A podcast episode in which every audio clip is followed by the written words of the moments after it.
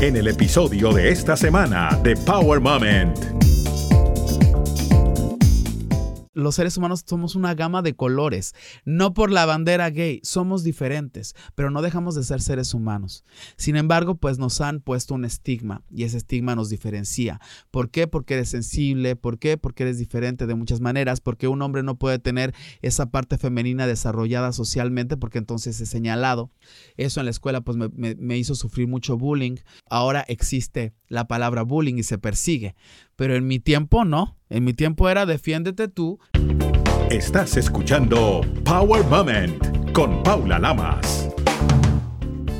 Fedro, el cantante mexicano que rompió estereotipos en su momento tras su paso por un reality show de la cadena Univision en los años 90, se convirtió en todo un ícono para la comunidad LGBTQ hispana. Recientemente ganó por segunda vez el reconocimiento más importante, tanto para activistas como para miembros de esta comunidad, el premio GLAD, que ha sido entregado a personalidades como Lady Gaga, Cher, Adam Lambert, entre otros, y son muy pocos los latinos que lo han recibido. Fedro nos abrió su corazón. Habló sobre su infancia al ser un niño sensible en una sociedad machista, el rechazo de su familia, cómo lo superó y llegó a ser toda una superestrella de la música en Estados Unidos y América Latina. Fedro, bienvenido a Power Moment. Gracias por tenerme, me encanta, me encanta estar aquí. Para mí es un honor poder conversar contigo estos minutos porque recientemente has ganado un premio, uno de los premios más importantes en la industria en Estados Unidos y en el mundo te felicito por ello y cuéntanos qué significa para ti este premio GLAD. Pues mira, significa muchas cosas. Este segundo premio, el primero lo gané en el 2010 y fue directamente un premio hacia una entrevista dirigida totalmente a mí, donde hablaba sobre el rechazo de los padres hacia los chicos que aún en el 2020, obviamente sufrimos, sufre la nueva generación todavía, sobre todo en nuestros países latinos, que todavía existe tanto machismo y tanta discriminación y estigma para la comunidad y yo creo que la responsabilidad de un artista, en mi caso, y como dices, llevo la bandera LGBT, pues es no solamente cantar ni solamente llevar un mensaje de alegría y entretenimiento, sino también de hacer activismo al respecto, porque yo la vi dura en mi, en mi infancia por el bullying, por, por todo lo que me tocó vivir en México, que no todo fue tampoco una pesadilla, pero también porque soy una persona fuerte que se supo defender en una época donde no pertenezco a la generación millennial, sino a la anterior y la nueva generación la ha tenido más, un poquito más tranquilo, gracias a que hemos luchado muchísimo por generaciones. Así es que, pues, me siento muy contento que en este 2020, que es un año tan extraño, tengamos este momentito de alegría todavía de que las cosas están caminando y que están cambiando un poco.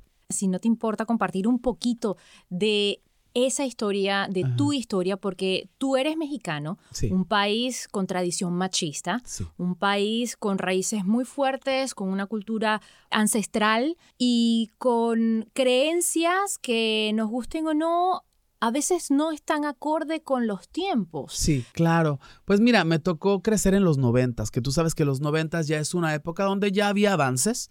Eh, ya no me tocó lo peor como en los años 70 o en los años 80, porque obviamente me he documentado como persona gay para poder hablar con bases, ¿no? Y, la verdad es que la comunidad gay ha sufrido persecución durante generaciones, ah, han sido asesinados, sobre todo la comunidad trans que es tan, tan golpeada todavía en esta actualidad. Y a mí me tocó crecer todavía con el bullying de los chicos, obviamente, que en la casa, en México y en Latinoamérica, pues se enseñaban que el azul es de los niños y el rosa es de las niñas. Es algo que siempre lo he visto como un mensaje no, no real, porque ah, los seres humanos somos una gama de colores. No por la bandera gay, somos diferentes, pero no dejamos de ser seres humanos. Sin embargo, pues nos han puesto un estigma y ese estigma nos diferencia. ¿Por qué? Porque eres sensible. ¿Por qué? Porque eres diferente de muchas maneras porque un hombre no puede tener esa parte femenina desarrollada socialmente, porque entonces es señalado. Y pues me tocó, no precisamente por ser un niño realmente femenino al 100%, sino porque era un niño sensible que le gustaba la música, que le gustaba la danza. Y en nuestros países eso es sinónimo de pues que solamente les pertenecía a las mujeres o a, la gente gay. Entonces eso en la escuela pues me, hizo sufrir mucho bullying. Eh, obviamente el clásico, que te ponen apodos, que te golpean o te quieren golpear y tú tienes que decirlo. Ahora existe la palabra bullying y se persigue, pero en mi tiempo no. En mi tiempo era defiéndete tú y muchas veces me tocó incluso en la secundaria, en la escuela secundaria, un prefecto que es este este hombre o esta mujer que cuida que el orden se, lleve a cabo. Y ese, ese maestro permitía, ese, ese perfecto permitía que los, la, comunidad gay fuera golpeada, fuera amedrentada y nunca nos, nos daban ese apoyo. Y, y ahora me doy cuenta con los años que eso no era lo correcto. Sin embargo, cuando uno es niño, pues pues uno como que dice, ok, ¿cómo me defiendo? Uno busca la manera. Eh, si lo dices en tu casa, pues también a veces no te escuchan. En mi casa, pues en mi familia es muy tradicional. Y, la verdad es que me tocó también vivir esa situación en casa donde mis padres, no sé, te comportabas de una manera o jugabas tú o platicabas más con tus primas y pues te decían, ¿por qué tú no juegas con tus primos? ¿Por qué tú no juegas con los carritos? ¿Por qué? ¿Por qué? El por qué, por qué siempre estaba presente. Y y cuando ya soy adolescente, pues mi padre me enfrenta y me pregunta directamente qué, qué, onda conmigo. Empezando por por qué no tienes novia, por qué no has traído a nadie a la casa, lo tradicional de las familias latinas, hasta que un día me armé de valor y le dije, si lo que quieres es escuchar que soy gay o que soy homosexual, pues sí, sí lo soy. ¿Te acuerdas de ese momento? Fue muy difícil, porque era, tenía solamente 16 años y cuando me enfrenta a mi padre, que mi padre es un ser de amor, es un, una persona muy buena, pero en realidad estaba choqueado por lo social, porque también creció con esa información que, que va de generaciones y obviamente el, el, tener un hijo gay es algo como si fuera una tragedia. Eh, en aquel momento. Yo espero que ahora por lo menos la, la mitad de la población piense diferente, ¿no? En ese momento mi padre me enfrenta y yo le digo esta situación y pues su, su, su reacción es agredirme, su reacción es echarme de la casa a los 16 años. Afortunadamente tuve una abuela increíble que ya no está conmigo, que se me fue hace cuatro años. Sin embargo, fue mi, mi, mi, protección, fue la persona que me crió. Una mujer mayor, una mujer indígena maravillosa, que no tenía que saber la palabra homosexual o gay. Y lo único que dijo ella fue, tú te vienes a mi casa y tú eres mi sangre. A mí no me importa quién o cómo seas, mi casa siempre será tu casa. Y así es que empieza mi vida protegido por una abuela. Pero imagínate las personas o los jóvenes que son echados de su casa y que no tienen a dónde ir porque se sienten desorientados, porque es un shock para ellos. Pues imagínate, por eso muchos caen en las drogas, caen en la calle, caen en la prostitución, porque eh, no tienen a dónde ir. Y es muy triste. Me ha tocado conocer casos de chicos que se suicidaron, casos de chicos que, que viven en las calles actualmente, que se prostituyen, que se contagiaron de enfermedades por, por la familia que no los apoyó. Mi consejo y, y, mi, y lo que siempre he dicho a las familias es que tienen que saber que, que el tener un hijo gay es tener un ser diferente, pero no es diferente a tus demás hijos, es debes tener el mismo respeto y el mismo apoyo que por los demás. Eh, y eso es una manera de enseñar a la sociedad a que las cosas van a cambiar, ¿no? Sin duda alguna, y México de hecho tiene un problema muy grave con el feminicidio, tiene un problema muy grave con la desaparición y la violencia en contra de la mujer. Me puedo imaginar que contra la comunidad LGBTQ no es menos. No. ¿Qué puede hacer o cuál es el consejo que tú le puedes dar a uno de estos chicos si está escuchando?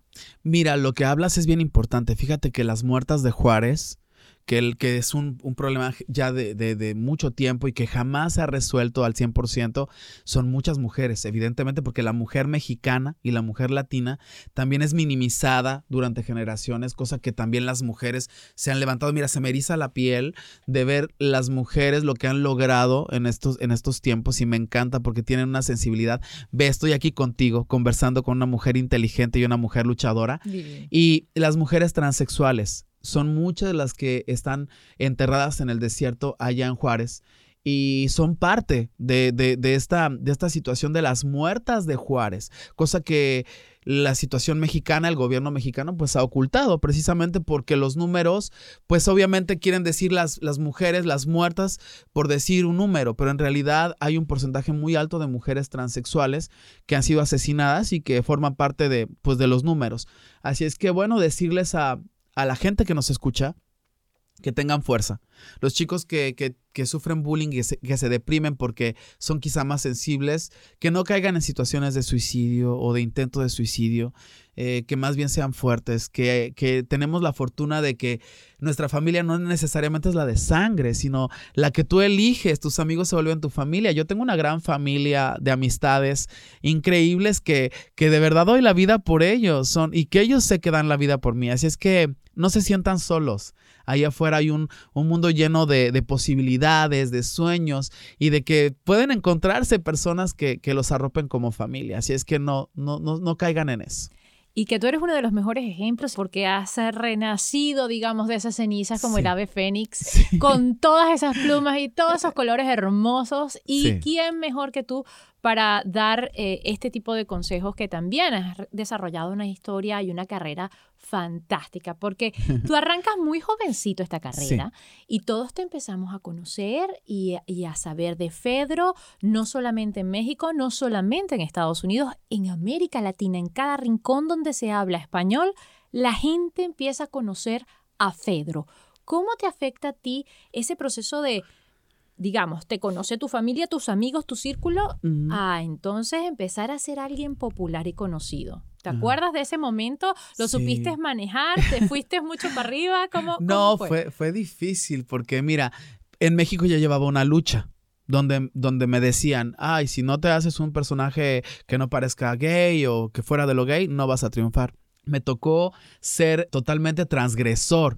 Eh, me maquillé, me puse un poco medio drag, un poco medio glam, cosa que en esa época, estamos hablando del 2007, 2008, pues era bien fuerte. Pero era la única manera que de hacerme respetar. Porque si, si tú ves a una persona que, que como que se, se mete hacia adentro cuando lo agreden, entonces es, es, más blanco de las agresiones. Cuando tú te paras de frente y te levantas y dices, esto soy yo, la gente te respeta un poco más. O por lo menos se la piensa porque sabe que le puedes devolver el golpe. Que no, es, no estoy diciendo que seas una persona agresiva, pero es una persona que te hagas respetar. Que digas, ok, si no te gusta quién soy, no me voltees a ver. Y te puedes pero defender. voy a estar aquí derecho apostando por si tú me quieres agredir. Entonces en México pues me tocó esa, esa parte de defender eh, quién era yo y, y, fue algo muy bonito porque me paraba en una audición y decía, bueno, esto soy yo, pero si me toca ser un carnicero o me toca ser un hombre macho taxista, soy actor, tengo una preparación como actor y lo hice, hice mucho teatro musical y así es como me doy a conocer en México cuando vino la parte de la música, pues primero tuve que hacer coros para, para darme a conocer y luego vino Warner Music y es como llego a Miami a este reality show que cambió mi vida, Viva el Sueño. Y yo me esperaba llegar a Miami y durar una semana o dos, porque dije, bueno, quizá la gente no está preparada para un personaje como yo. Cuando llego al aeropuerto de Miami, que ya los los bytes de, del programa ya nos habían puesto, me estaban esperando para mí fue un shock muy grande porque no me lo esperaba. Yo sabía que con semanas de antelación ya estaban promoviendo el show. Y cuando llega el momento de, de, pararme a cantar, tenía un nervio total porque dije, ¿qué voy a hacer? ¿Voy a, moderarme un poco o voy a ser yo? Dije, voy a ser yo. Voy a salir como soy, con mi maquillaje. Univision me lo permitió. Mis productores maravillosos apostaron por mí. Son personas inolvidables para mí, María López, eh, tanta gente increíble que puedo mencionar, pero la realidad es que cuando salgo ahí y que, y que veo la reacción del público de todo Latinoamérica, porque hay en Miami tenemos la bendición de que vivimos eh, mexicanos, cubanos, venezolanos, colombianos, y tú sabes la reacción popular cuando todos te apoyan. Y la realidad es, más bien fue un, un shock para mí, el, el darme cuenta que, que la gente estaba preparada para eso en el 2010. Bueno, Miami es conocida como la capital de América Latina. Eso sí. no, ese, ese es un pedacito que casi, casi ya no es parte de Estados Unidos.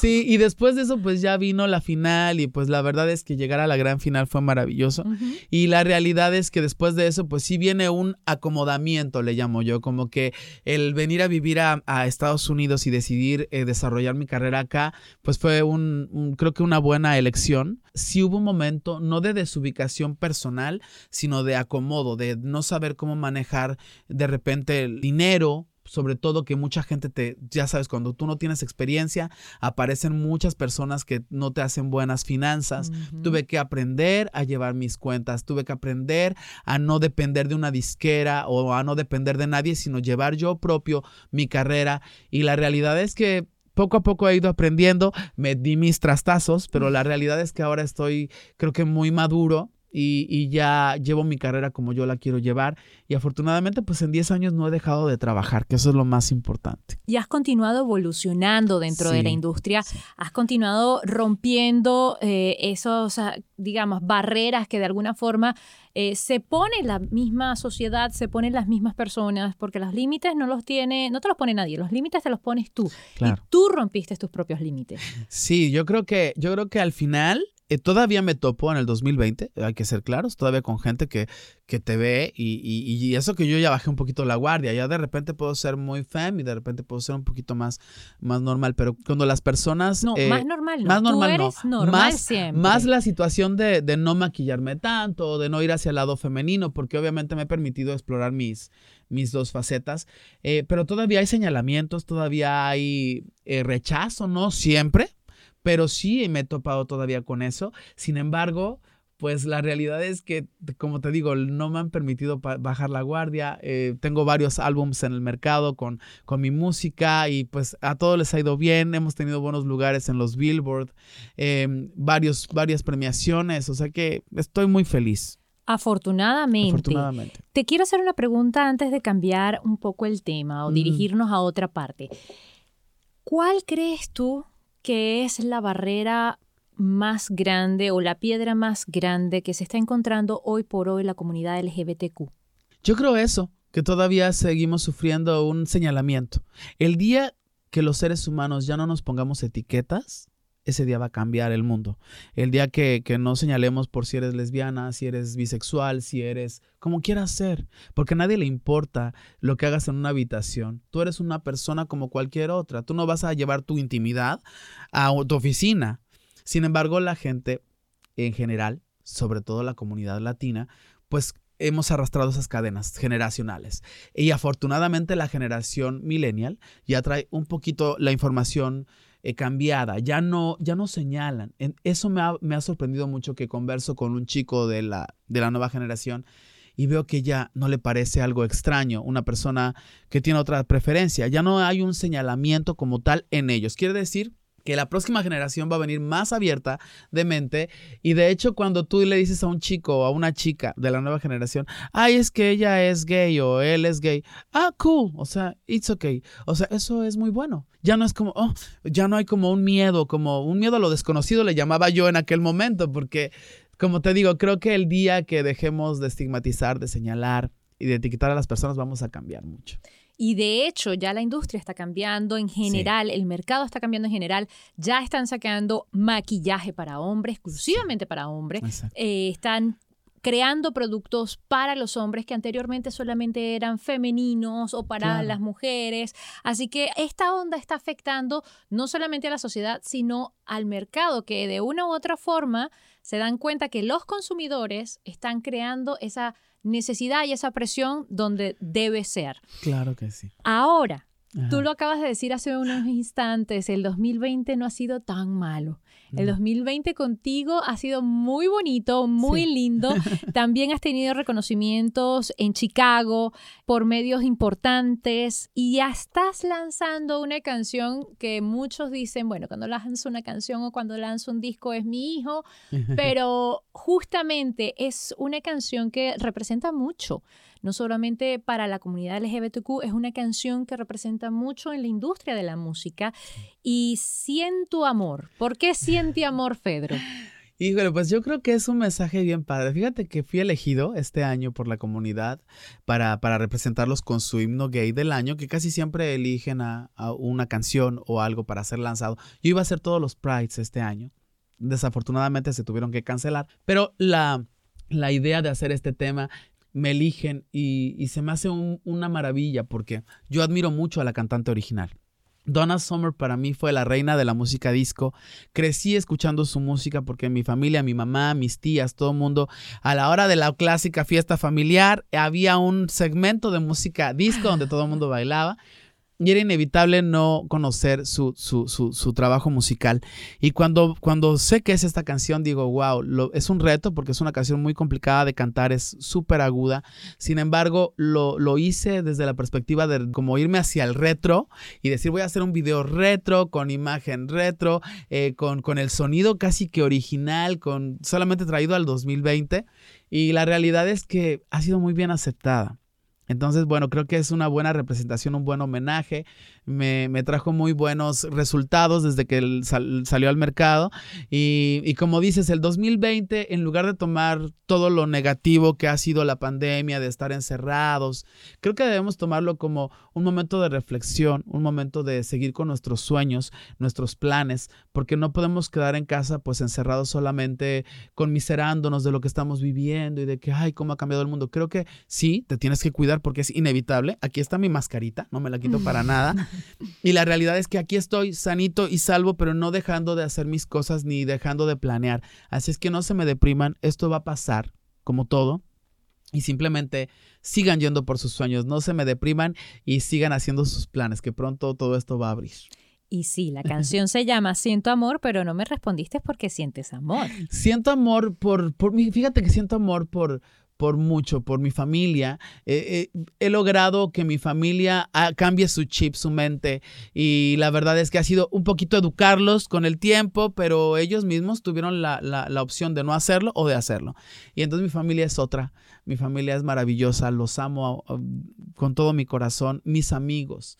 Eh, la gente, mis seguidores, la comunidad, tengo una estabilidad emocional, me siento bien pleno, estoy en un momento de mi vida donde me siento pleno, no, no, no creo que me haga falta en este momento mucho para, para sentirme feliz y, tengo sobre todo eh, nuevos proyectos, en fin, creo que por eso la canción Siento Amor va dirigida hacia todo eso, siento amor porque la vida ha sido muy buena conmigo en realidad.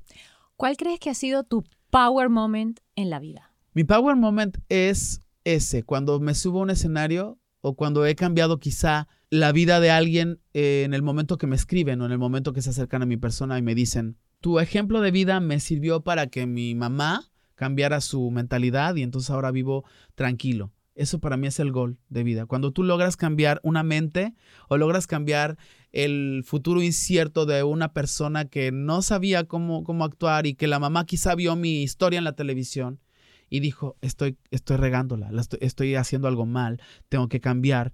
Eh, para mí eso es el gol más grande que puede haber. Entonces, e, eso me llena de, de, mucho, pues de mucha satisfacción sobre todo. Yo me imagino que con esta situación de la pandemia, que todos hemos recurrido más que nunca a las redes sociales, a Internet, estás más en contacto con tus fans, con tus seguidores. ¿Cómo ha llevado esa relación? Porque prácticamente los artistas se han dedicado ahora a ser periodistas, todos se hacen entrevistas entre ellos, si no hacen conciertos. Eh, ¿Cómo te ha ido a ti en esta situación? Fíjate que yo soy una persona que en las redes sociales obviamente a todos mis seguidores trato de responderles, pero genéricamente, porque si no sería como imposible. Obviamente hay gente que se molesta porque quisiera un saludo personalizado y yo a veces leo su mensaje cuando, mm, eh, cuando veo mi inbox, es un inbox que no se puede leer tan fácil porque me llegan muchos y a veces se molestan, pero no, no, no quiero que se molesten porque porque saben que no es porque uno quiere, es porque a veces es imposible contestarles personalmente, pero saben que son lo máximo para mí y que lo que ellos me piden casi siempre trato de tomarlo muy en cuenta para, pues, para hacerlo, ¿no? Y en esta pandemia pues se les ha hecho un concierto bien padre que pueden ir a ver a mis redes, es Fedro en concierto, eh, desde casa. Y la verdad es que creo que ha sido muy bonito porque fui de los primeros que fue a un estudio en Miami con todas las restricciones que había en ese momento y les produje algo bonito porque creo que si esto va a ser la nueva normalidad, tenemos que pues también entrar un poquito a, lo que va a ser esto. Ojalá que no pase mucho tiempo porque considero que un concierto en vivo nunca será como uno virtual. Sin embargo, bueno, tenemos que trabajar de alguna manera porque también e, es verdad que los artistas y los que nos dedicamos al arte nos ha golpeado muy duro la pandemia porque nuestros ingresos son a través de un concierto, a través de, nuestros proyectos personales, pero de, Una presentación. presentación. claro. Y la realidad es que pues nos ha golpeado mucho. La gente a veces no se percata de eso, que es nuestra manera de vivir, que es nuestro trabajo. y le, hemos dado muy poco valor al arte como, como una carrera. Entonces piensan a veces, lo ven como un hobby. Y no es un hobby, es una carrera. Entonces eh, nos ha golpeado mucho, así que bueno, hemos tratado de, de, trabajar en eso. Pero sí, definitivamente, mis seguidores, pues estoy muy en contacto con ellos. Afortunadamente, qué bueno, qué bueno porque es importante eh, utilizar las plataformas, pero no abusar de ellas tampoco, ¿verdad? yo he visto que de una u otra forma se ha abusado también. Déjame te cuento que yo voy a un concierto y trato de disfrutármelo yo. Dejo el teléfono apagado y no hago un en vivo, ni hago un momento. ¿Sabes por qué? Porque quizá crecí en los noventas, donde era una emoción muy grande. Hace, hace un año tuve la, oportunidad de ver a la cantante que más me ha, que pues más me ha gustado de, de, habla hispana, que es Mónica Naranjo. Oh Por primera vez la vi en España, en, en primera fila. Entonces, para mí era tan emocionante. Y yo veía que mucha gente estaba así. Yo decía, pero ¿por qué? Véanla, está aquí, palpen, sientan lo que está diciendo. Creo que eso se está perdiendo. Y eso no se debe de perder. La emoción de conectar con un artista, la emoción de ir a ver una película, una obra de teatro y no estar con la presión de, ay, voy a hacer un en vivo para compartirles un momento. No. La magia del arte es eso, poder conectar y poder eh, sentir. y creo que eso se está perdiendo. Hace un ratito estuviste hablando de la magia del artista, de lo que es transmitirle a la gente esa energía, ese talento. Durante este tiempo, obviamente tenemos estas pantallas que pueden ser muy frías, pero que al mismo tiempo nos permiten esa conexión y que hasta cierto punto se ha vuelto esa nueva normalidad. Fedro, ¿cómo hace para que esa magia siga estando allí para que de una u otra forma ese calorcito humano traspase la pantalla? Pues mira, la realidad es que fíjate que me he mostrado muy natural muchas veces. Y de hecho mi compañía me dice, ay no, es que, es que tienes que estar siempre como un artista. Y es verdad, la realidad es que un artista eh, la diferencia de, de, de, nosotros es esa, que la gente te ve como un modelo a seguir, te ve como si te maquillas el ojo de una manera, quieren saber el tutorial de cómo te lo maquillas. Y eso es algo bien bonito que obviamente cuando no había redes sociales, pues no existía eso. Teníamos un misterio que también era muy bonito, porque entonces te veían en un lugar y había la magia de decir, ay, ahí está Talía, ¿no? Y, y a lo mejor el poderte acercar y tomar una foto en ese tiempo era muy valorado. Ahora ya con las redes se ha perdido un poquito esa magia, porque ya te ven aquí y entonces si te ven ahí, ah, ya, ya lo tengo en las redes, ya tengo el videito, ya sé el tutorial. No, creo que al final debemos presentarnos como muy mágicos. Y eso yo como que no lo tomaba muy en cuenta. Ahora ya tengo mi asesoramiento de imagen, que tengo mi asesor y tengo mi equipo de trabajo que me cuida mucho en ese sentido. Trato de traer una, una jacket bonita, un maquillaje presentable, el pelo bonito para que te vean como un artista, como lo que ellos quieren ver.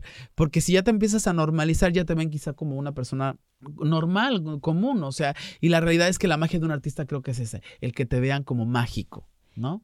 Totalmente de acuerdo. Y justamente esa magia, en tu caso, se traslada a la música también.